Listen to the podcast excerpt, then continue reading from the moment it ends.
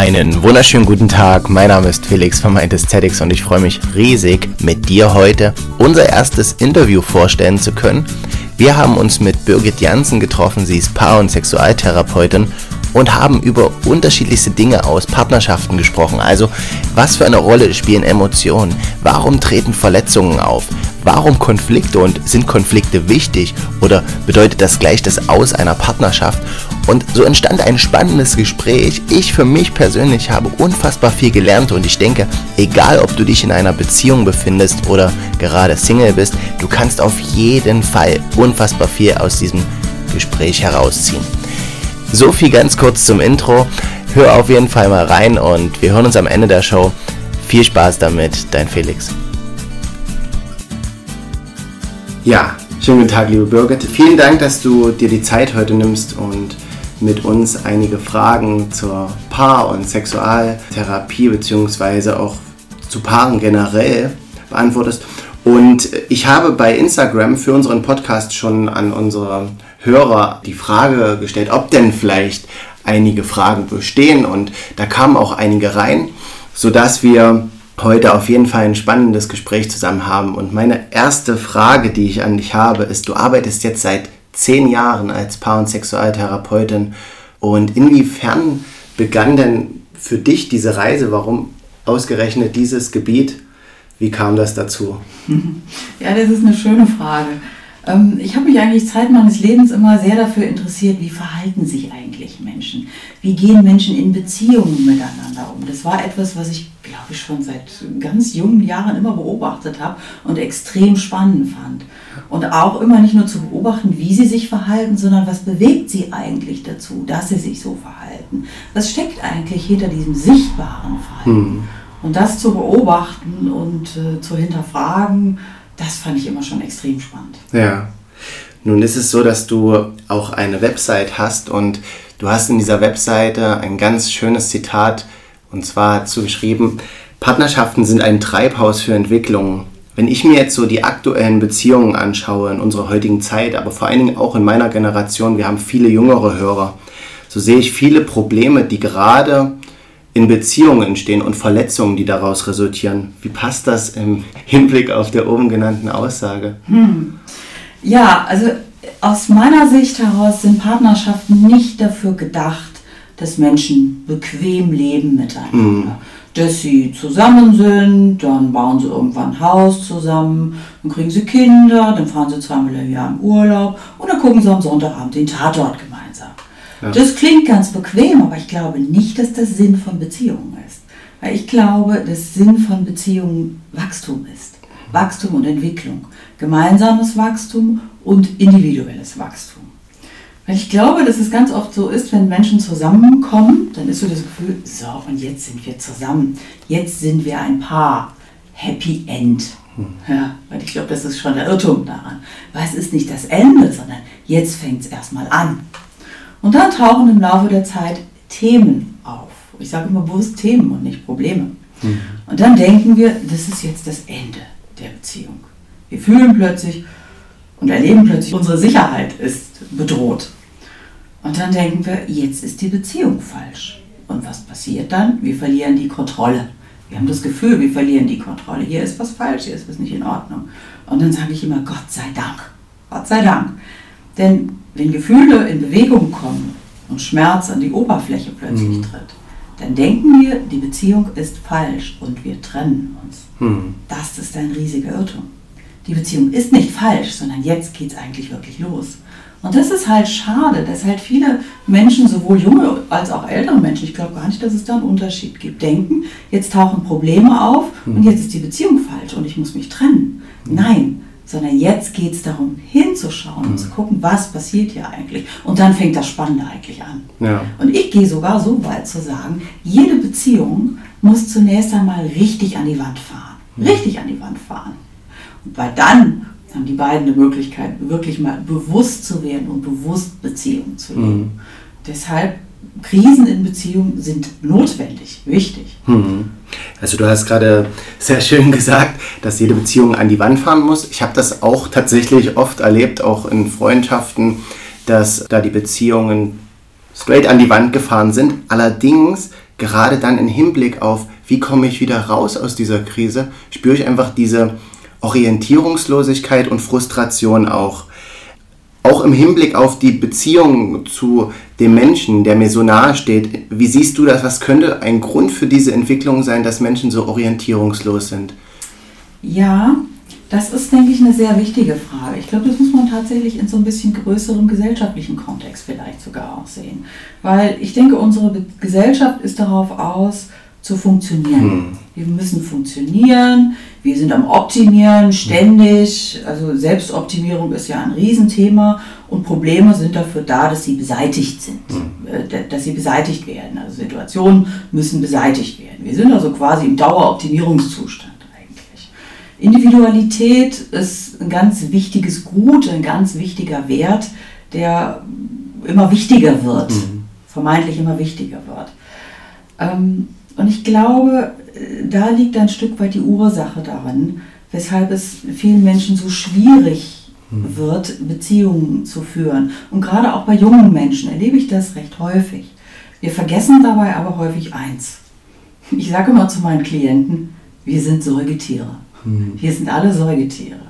Und Säugetiere haben alle gemeinsam, dass sie ein elementares Bedürfnis haben. Mhm. Und das ist Bindung. Bindung hat äh, in unserer Gesellschaft, ähm, naja, aber zunehmend so ein bisschen so einen negativen Touch, mhm. habe ich das Gefühl. Mhm. Und das ist fatal, weil die Bindung entsteht, na, ich sag's mal anders, durch das Gefühl der Bindung haben zwei Menschen das Gefühl, dass sie in einem sicheren Hafen sind. Mhm. Und dadurch entsteht die emotionale Nähe. Bindung heißt, und emotionale Nähe heißt, sich zu zeigen mit allem, was einen ausmacht. Mit allen Ängsten, mit allen Befürchtungen, mit allen Sorgen. Mhm. Das heißt, wir zeigen uns verletzlich. Wir zeigen unser tiefstes Innerstes. Mhm. Und was ich immer wieder erlebt habe und immer wieder sehr berührend finde in der Arbeit mit meinen Klienten, unser tiefstes Inneres ist kein starkes, toughes, ja, mhm. nein. Es ist alles weich, mhm. zart und verletzlich. Und sich so zu zeigen, mhm. das ist, ich sage mal, das letzte Tabu unserer Gesellschaft. Ja. Sich verletzlich zu zeigen, boah, das braucht so viel Mut mhm. und es braucht so viel Stärke, das zu tun. Mhm. Und genauso viele Menschen denken, aber wenn ich das tue, dann, dann bin ich doch weich, dann bin ich doch so schwach mhm. und das will ich nicht zeigen. Des Weiteren streben junge Menschen heutzutage andere Dinge für ein erfülltes Leben an. Zum Beispiel Freiheit, Autonomie, Sinn erleben. Wie lassen sich diese Ansprüche in eine intakte Beziehung integrieren? Das ist ein ganz wichtiger Punkt, den du da ansprichst. Ähm, Freiheit, Autonomie und Sinn erleben ich denke, das sind alles Elemente für ein sinnerfülltes Leben, die brauchen wir. Die sind wichtig. Weil das Gefühl der Selbstbestimmung, das ist ein ganz wichtiges Gefühl der Selbstwirksamkeit, wie man so in der Psychologie sagt. Das ist ein ganz wichtiges mhm. Element. Wir denken aber auch oftmals, glaube ich, dass Bindung und Freiheit sich irgendwie ausschließen, dass die nicht zusammenpassen. Mhm. Und ich glaube, das ist ein Irrtum. Und ich glaube sogar, dass das Gegenteil der Fall ist. Weil es zeigt sich immer wieder, dass gerade sichere Bindungen dafür sorgen, dass Menschen sich frei entwickeln. Mhm. Ich glaube, dass nichts so viel Kraft und Selbstbewusstsein gibt, wie das Wissen, geliebt zu werden. Ich glaube, dass wir das Beste in uns zum Vorschein bringen, wenn wir uns eng verbunden fühlen mit mhm. jemandem. Es gibt diesen schönen Satz, Liebe verleiht Flügel. Ja, daran glaube ich wirklich. Liebe macht mutig und Liebe gibt Kraft, Berge zu versetzen. Und Liebe und Bindung bringt das Beste in uns hervor. Das bringt unsere wahren Schätze wirklich hervor. Ja, Liebe macht verletzlich, das stimmt. Und gleichzeitig gibt es nichts, was so viel Kraft und Selbstbewusstsein gibt, wie die Gewissheit, geliebt zu werden. Die tiefe Gewissheit, du bist da, wenn ich dich brauche. Du bist mein sicherer Hafen, wenn es stürmt. Diese Bindung zu haben, das lässt uns mhm. Stärke entwickeln. Ja. Das ist super. Du bist nämlich damit auch meiner ähm, weiteren Frage schon vorweggekommen. Du hast gesagt, dass man diese beiden Anteile äh, integrieren muss, also die Individualität und trotzdem das Bedürfnis, was jeder Mensch auch hat. Ähm, jetzt habe ich allerdings, ich habe äh, einen sehr durchmischten Freundeskreis. Ich habe sowohl viele Männer und auch als auch viele Frauen als Freunde und merke aber, dass Männer gerade ganz, ganz große Probleme auch mit ihrer Geschlechterrolle haben. Also ähm, zum einen wird von der Gesellschaft erwartet, dass ein Mann stark ist, dass ein Mann tough ist, dass er nach vorne geht. Aber jetzt soll ich mich in der Beziehung verletzlich zeigen und diese ähm, dann in meine intakte Beziehung integrieren, diese Anteile. Wie, wie soll das funktionieren? Ja. Äh, weißt du, ich sehe eigentlich äh, die Männer und die Frauen gar nicht so unterschiedlich. Mhm. Was man an der Oberfläche sieht, mag unterschiedlich sein. Mhm. Was darunter ist, da erlebe ich eigentlich relativ wenig Unterschiede. Mhm. Was unterschiedlich ist, ähm, Männer und, na ich sag's mal so, Männer und Frauen sind insofern gleich, als dass sie beide Schutzstrategien verwenden. So. Die sind allerdings bei Männern und Frauen in der Tat häufig unterschiedlich. Also Schutz, Schutzstrategien, damit meine ich, wie verhalte ich mich in kritischen Situationen. Mhm. Männer erlebe ich ganz häufig, neigen zum Rückzug. Also sie ziehen sich innerlich zurück, machen die Schotten dicht und machen den inneren Roller mhm. runter. Frauen gehen häufig in den lautstarken Protest. Also mhm. sie reden sehr viel mehr, sie werden sehr viel deutlicher.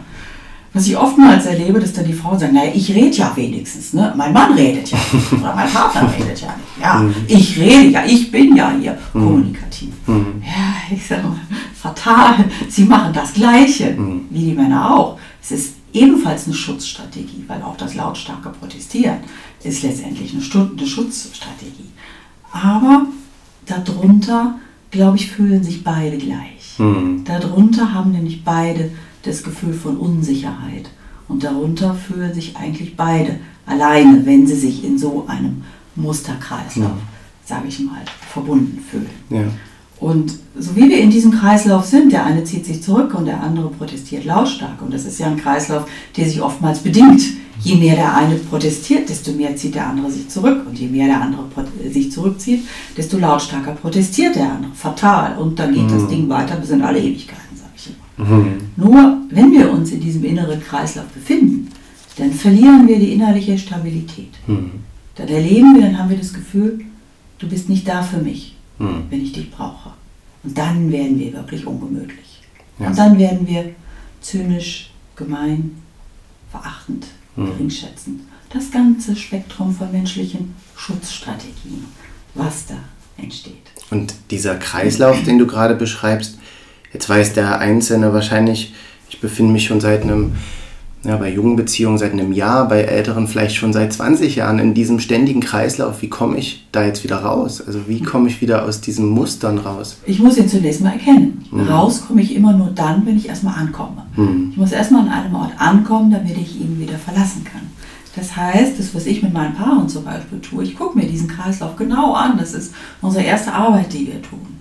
Das heißt, wir schauen uns genau an, wie tanzt ein Paar miteinander. Ich vergleiche das immer mit einem Tango-Tanz. Ja. Mhm. Da macht einer einen Schritt nach vorne und dann macht der andere daraufhin einen Schritt nach hinten. Mhm. Und diesen Tanz muss ich zunächst mal mir anschauen und verstehen und gucken, was machen die? Mhm. Was sind meine individuellen Tanzschritte und was sind die individuellen Tanzschritte des Partners? Ja. So. Und wenn ich das sehe, dann kann ich im zweiten Schritt hingehen, okay, was liegt da eigentlich für ein Gefühl zugrunde, wenn ich das und das tue? Und wenn ich dann darauf komme, dann komme ich auf den Weg dahin, aha, worum geht es denn hier eigentlich wirklich? Mhm. Weil das sichtbare Verhalten ist meistens nicht das Problem. Mhm. Es geht um was ganz anderes. Mhm. Und das muss ich erkennen dabei. Und dann kann ich, wenn ich das erkenne, worum es mir hier wirklich geht, was ich hier wirklich brauche, dann hat ein Paar die Möglichkeit, anders zu tanzen. Mhm. Ich sage mal, ich muss eine andere Musik spielen auf der anderen Seite, damit ein Paar anders tanzen kann. Ja. Wenn ich immer nur die gleichen Tanzschritte mache, denke jetzt muss doch dieser Tanz sich endlich mal ändern. Nö, das will er nicht. Mhm. Er wird bis in alle Ewigkeiten weitergehen. Mhm. Also wenn ich meinen eigenen Tanz, ähm, also wenn ich vor allen Dingen in, in, der Vergangenheit immer so gesehen habe, wie ich meine Tänze durchgeführt habe, dann waren die oft sehr unbewusst. Also mhm. ähm, ich habe gar nicht erkannt, was für Muster ich beispielsweise an den Tag gelegt habe oder die Partnerin. Mhm. Hm, gibt es denn irgendwie so klassische Muster, kann man das sagen? Gibt es klassische Muster, die wenn man merkt, oh, da entwickelt man sich in eine kritische Richtung. Ähm also die klassischen Tanzschritte sind tatsächlich, wie ich sie gerade gesagt habe, der hm. Rückzug ja. und der lautstarke Protest. Das mhm. sind so die häufigsten Muster, die ich okay. eigentlich sehe. Und zwar immer der eine so, der andere so. Ich erlebe es ganz selten mal, auch schon mal, aber eher nicht so häufig, dass zwei Rückzügler da mhm. sind oder dass zwei lautstarke Protestler da sind. Das ja. gibt es auch, aber eher weniger. Meistens ist tatsächlich der eine so und der andere so. Mhm. Und meistens sind es tatsächlich die Männer, die sich zurückziehen und meistens sind die, die Frauen, die eher den lautstarken mhm. Protest machen. Ja. ja. und man kann diesen Kreislauf auslösen, indem man zunächst mal den Kreislauf als den gemeinsamen mhm. Feind identifiziert und sagt, so, und dieses Mal kriegt er uns nicht, der Kreislauf, mhm. jetzt machen wir was anderes. Okay. Ein Paar muss wissen, so wie es in diesen Kreislauf reinsteigt, wupp, hm. Da sinkt es wie so ein Strudel, zieht es sich hinab und da gibt es keine Trennung. Hm. Deshalb ist es so wichtig für Paare zunächst einmal zu erkennen, okay, wann bewegen wir uns wieder in diesen Kreislauf und dann zu stoppen. Ja. Sprich, das Erste, was ich mit Paaren mache, ich vereinbare mit ihnen und lerne, äh, wie können sie einen Streitausstieg vereinbaren. Hm. Also zu vereinbaren, wenn wir merken, ah, da kommen wir wieder da rein, so, wie vereinbaren wir jetzt gemeinsam hier auszusteigen? Mhm. Da sind Paare manchmal ganz äh, kreativ. Ich hatte mal ein Paar, das war so amüsant, da zog er immer ein weißes Tempotaschentuch mhm. aus der Tasche und wehte mit dem Tempotaschentuch mhm. mit der weißen Fahne.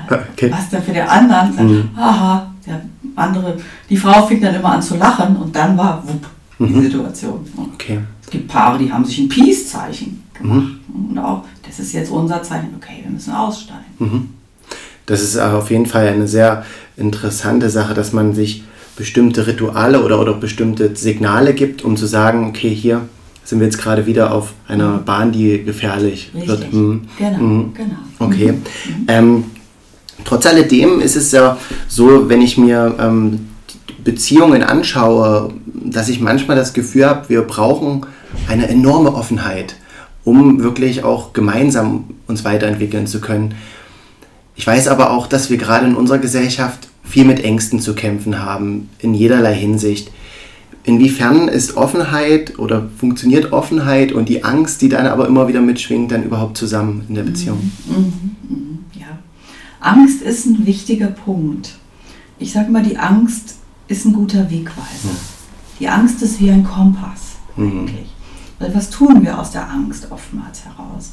Aus der Angst heraus vermeiden wir, uns dem anderen zu zeigen. Wir vermeiden dem anderen zu zeigen, was in uns wirklich vorgeht, was wir wirklich fühlen, wo wir uns wirklich unsicher und schwach fühlen mhm. und verletzlich fühlen. Und dann ziehen wir uns zurück und setzen eine Maske auf, sage mhm. ich mal. So, und die hat halt individuelle Formen, diese Maske. Weil wir denken, wenn ich mich dem anderen so zeige, wie ich bin, was mich wirklich ausmacht, mhm. wie wird er reagieren? Wird er mich zurückweisen? Wird er mich wegstoßen? Hm. Wird er mich überhaupt noch wertschätzen? Oder am Ende komme ich immer mit allen Paaren zu dem untersten Punkt, sage ich mal, zu dem tiefsten Punkt, wenn ich mich so zeige, wie ich wirklich bin. Hm. Wirst du mich dann noch lieben? Mhm. Das ist immer der Kernsatz, immer. Würdest du vielleicht auch sagen, dass das gewissermaßen, wir haben das bei Mind Aesthetics oft so, dass Menschen auch zu uns sagen, ja, das ist alles super schön, aber ich habe so eine große Angst, überhaupt diese Veränderung einzuleiten. Mhm. Also überhaupt erstmal den Schritt zu wagen, mhm. ganz neue Wege zu gehen. Ja. Mhm. Spielt das auch eine große Rolle, dieses unbekannte Land? So? Ja, mhm. Mhm. natürlich, ja mhm. klar. Und was tun wir aus Angst? Wir, na, ich sag's mal anders, wir, wir hoffen, dass erst die Angst weggeht und dann können wir es tun. Ja. So. Und das ist der Trugschluss. Ja. Ich muss mit der Angst gehen. Mut bedeutet nicht die Abwesenheit von Angst sondern Mut bedeutet, etwas zu tun, obwohl man Angst hat. Das ist sehr schön, ja. Und in einer Beziehung mit einer sicheren Bindung, ich muss also wissen, das ist, denke ich, eine wichtige, äh, schon, schon, schon eine wichtige Basis. Wenn ich Gefahr laufe in einer Beziehung, ich zeige mich jetzt mit mhm. meinem Ängsten und ich weiß, mein Partner wird sagen, ah, weißt du, was du fühlst, das interessiert mich ja gar nicht, was ist denn das für ein Gigerlitzchen-Kram. Mhm okay, dann mache ich das einmal, mhm. aber nie wieder. Ja. Ich denke, wenn ich das tue, viel zu gefährlich. Das heißt, ähm, sich so zu zeigen mit seiner Angst beinhaltet ein Risiko. Mhm. Ja, das ist so. Mhm. Aber Liebe und Bindung gibt es nicht ohne Risiko. Ja. Das heißt also, ich muss wissen, wenn ich mich dem Partner mit meiner Angst zeige, dann muss ich wissen, dass der andere verständnisvoll ist, dass er mir zuhört, dass er meine Angst anerkennt und annimmt dabei. Mhm. Und wenn zwei Menschen das schaffen, sich zu zeigen mit ihrer Angst, einander verständnisvoll zuhören und einander helfen bei ihrer Angst, dann kannst du dir vorstellen, was dadurch entsteht. Mhm. Nähe. Mhm. Unglaublich starke emotionale Nähe. Verletzlichkeit schafft Nähe. Das ist immer einer meiner Lieblingssätze. Ja, die, das ist ein sehr, sehr schöner Punkt, dass du das auch nochmal sagst, dass Verletzlichkeit Nähe schaffen kann. Wir haben häufig bei uns, ähm, auch, ich merke das auch bei, bei anderen, wenn ich mich im Gespräch unterhalte, dass sie sagen, okay, jetzt fange ich an, mich zu entwickeln, beziehungsweise öffne mich auch auf eine ganz neue Art und Weise.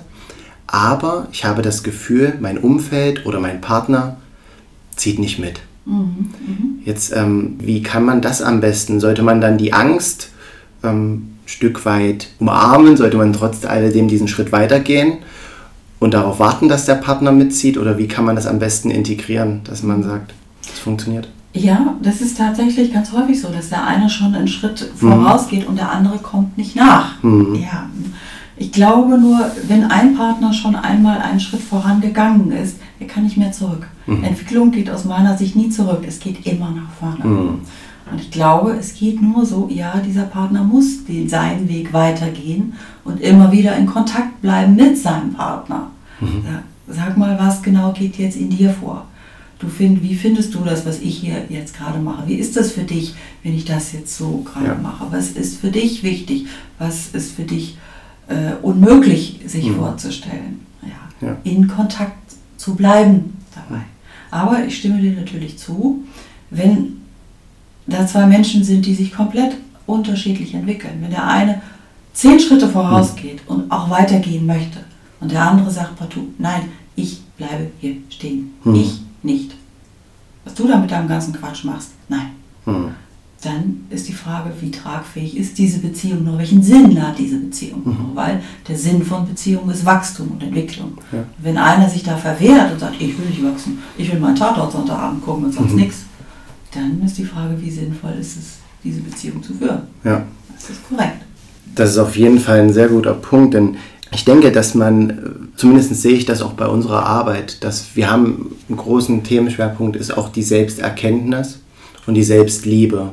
Und inwiefern ist denn so die Selbstliebe aus deiner Sicht als Paar- und Sexualtherapeutin notwendig, beziehungsweise dass ich auch an dieser arbeite? Für die Beziehung geht es auch ohne? Geht es auch, dass man sagt, okay, ich kümmere mich erstmal um die Beziehung, dann kümmere ich mich um mich? Funktioniert das? Das hast du schön gesagt. Geht es auch ohne, ja.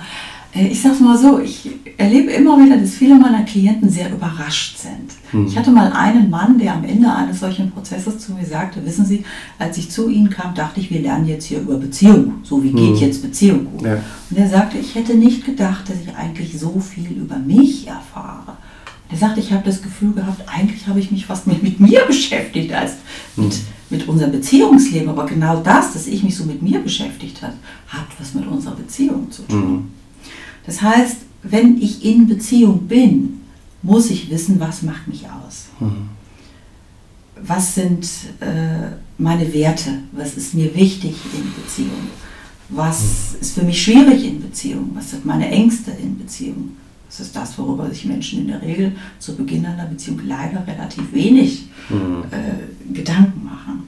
Ich muss wissen, was sind so meine, ich nenne sie immer persönlichen wunden Punkte, weil das, was Paare in Beziehungen tun, sie triggern sich an mhm. mit ihren wunden Punkten. Und ich finde es immer äh, wirklich faszinierend, wie Paare sich manchmal genau den Partner aussuchen, der genau mhm. ihre Wunden ja. triggert. Ja. Ich sage immer, das geschieht nicht zufällig, okay. sondern auf einer unbewussten Ebene sehr bewusst. Also, diese wunden Punkte in mir, die muss ich kennen, mhm. weil diese wunden Punkte werden die Dinge sein, die mein Partner in unserer Beziehung immer wieder antriggert. Das heißt, ich muss mich mit ihnen beschäftigen. Ja. Ich muss wissen, was genau das ist, was da so schwierig ist für mich. Ich muss auch wissen, woher sie kommen. Mhm. Also ich sage mal, man muss gar nicht die äh, jahrelange Beschäftigung mit der Vergangenheit damit mhm. haben, aber ich muss verstehen, ah, woher kommt das? Okay. Äh, ich habe es in fast allen Fällen erlebt, dass diese wunden Punkte nicht mit dem Partner zu tun haben, mhm. sondern die haben mit was anderem zu tun. Meistens hat es mit der Vergangenheit zu tun. Also und die mhm. muss ich erkennen, um zu lernen, um zu sehen, dass der Partner Knöpfe drückt bei mir, die mit mir zu tun haben. Und wenn ich dann nur das Verhalten des Partners sehe, also wenn ich nur das Knöpfedrücken des Partners sehe mhm. und nicht sehe, was hat es mit mir zu tun, dann wird es schwierig. Ja, das ist ein sehr guter Punkt. Also wir können auf jeden Fall sagen, dass wir uns dahingehend selbst auch ein Stück weit erforschen sollten, dass wir den anderen nicht als Projektionsfläche nutzen. Genau, mhm. richtig. Mhm. Und du kannst dir wahrscheinlich vorstellen, was passiert, wenn ein Paar sich gemeinsam mit diesen wunden Punkten auseinandersetzt. Ja. Mhm. Dann entsteht, ich sage immer, blitzschnell mhm. emotionale Nähe. Ja. Und ganz, ganz große emotionale Nähe. Mhm. Diese emotionale Nähe, die du beschreibst, finde ich sehr interessant, denn wir haben es teilweise gar nicht wirklich erlernt bekommen, den richtigen Umgang mit unseren Gefühlen auszutarieren und zu sagen, okay, was fühle ich jetzt eigentlich gerade?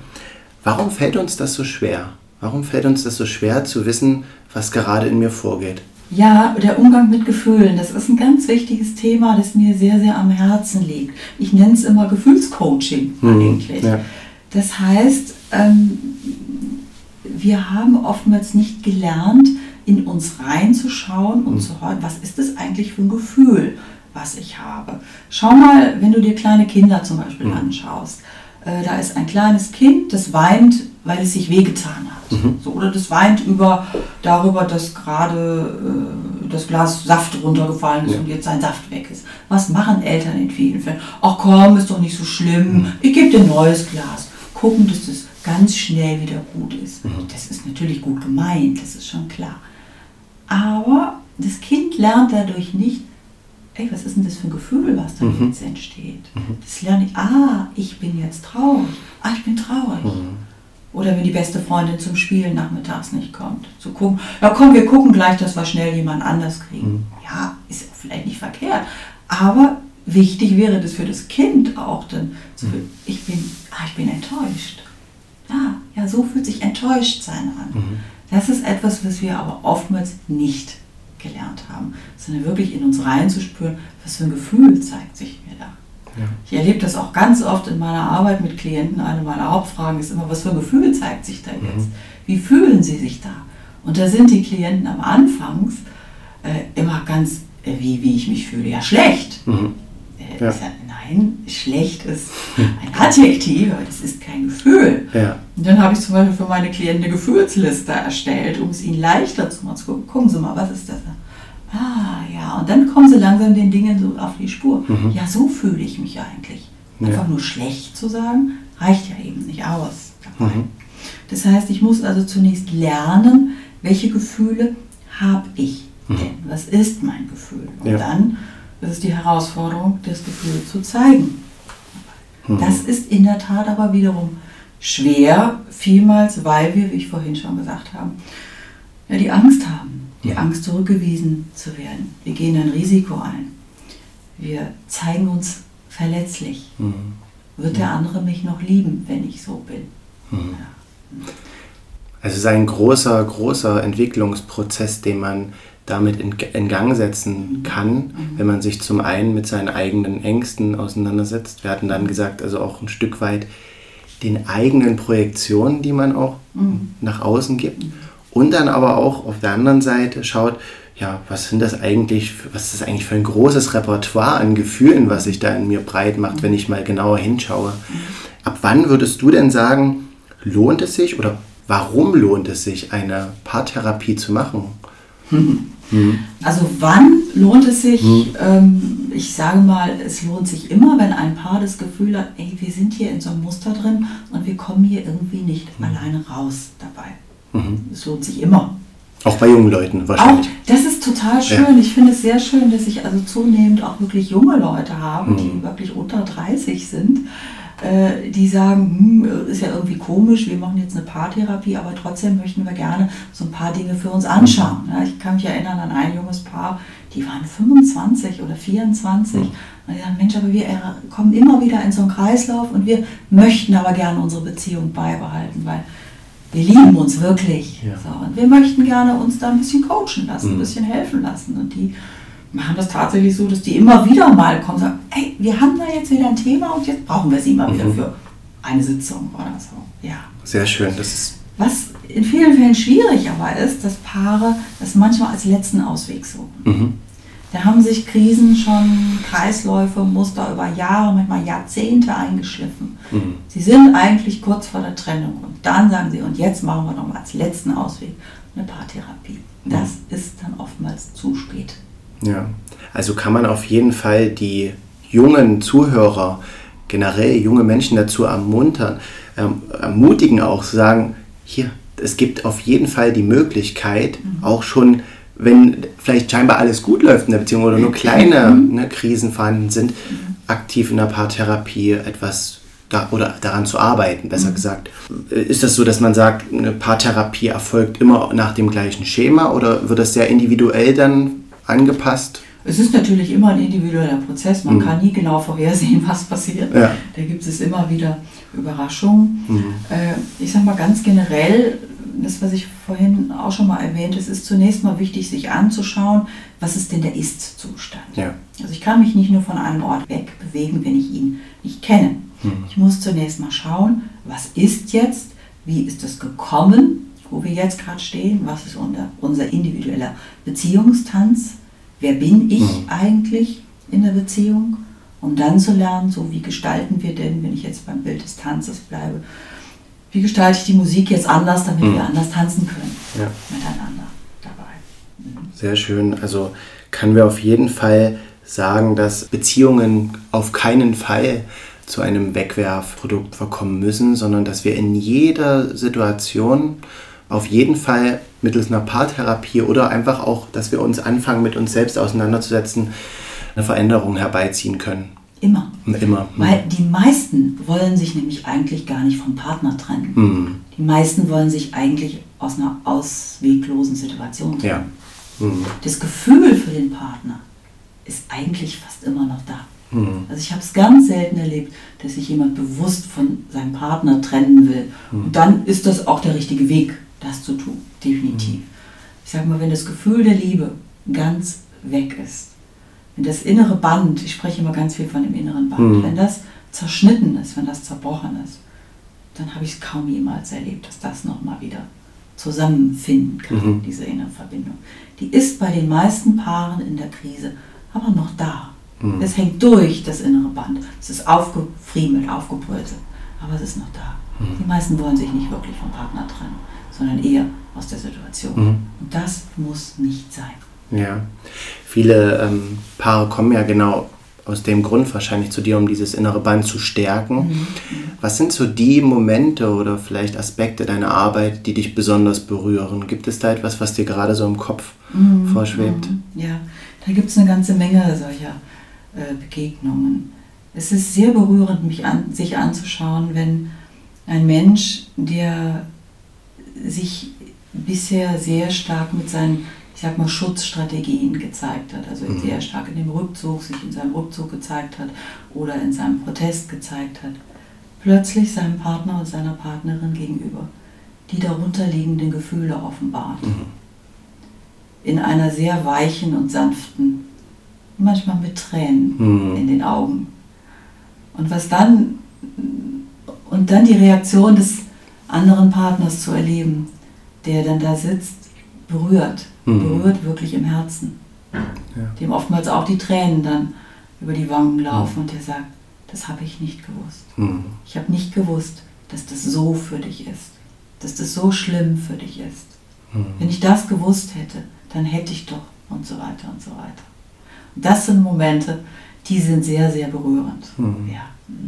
Und sie, man, man kann spüren in dem Augenblick, wie die Nähe entsteht Mhm. zwischen diesen beiden. Das ist Energie, die spürbar ist. Ja. Das ist sehr schön und ich finde das einen sehr passenden Abschluss.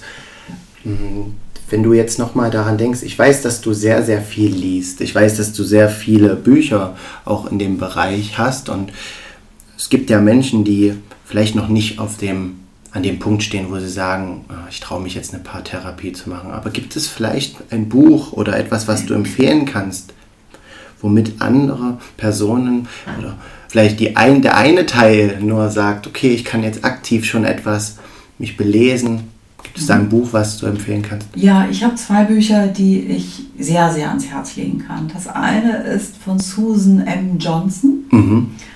Das heißt, Halt mich fest. Okay. Sieben Gespräche für die Liebe. Mhm. Das ist ein Buch, das wirklich Paare gemeinsam durcharbeiten können, Mhm. sage ich mal. Es ist sehr strukturiert angeleitet und das kann ich sehr, sehr empfehlen. Und ein anderes Buch, das ich auch ganz hervorragend finde, das ist von Brené Brown und das heißt Verletzlichkeit macht stark. Sehr schön, ja. Das ist auf jeden Fall zwei Bücher, die wir auch nochmal im Podcast dann anzeigen werden. Und ja, das sind auf jeden Fall auch Bücher, die der Einzelne aber auch sich durchaus durchlesen kann, oder? Hm, Das ist sehr schön. Dann danke ich dir für den heutigen Tag, für die Folge und ich ähm, möchte auch nochmal darauf hinweisen, dass wir dich bei uns mit im Podcast verlinken werden und dass du auf jeden Fall eine Webseite hast, wo die Leute sich auch nochmal über dich erkundigen können. Und vielen, vielen Dank für das Interview. Ich danke dir, Felix. Danke.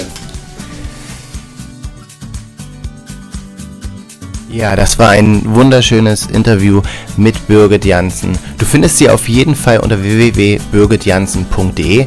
Ich werde auch nochmal alle Shownotes mit unten einblenden, wie die Bücher, wie die Webseite und ja, wenn du Fragen hast, dann schreib uns gerne auch direkt an, beziehungsweise würden wir uns unfassbar freuen, wenn du uns eine Bewertung bei iTunes abgibst, beziehungsweise bei SoundCloud oder uns abonnierst bei Instagram und Facebook, weil wir einfach unfassbar viel Arbeit für euch reinbringen und natürlich uns connecten wollen und immer mehr Menschen auch auf unserem Weg erreichen wollen. So viel dazu, gewinne dein Lächeln zurück, bis bald.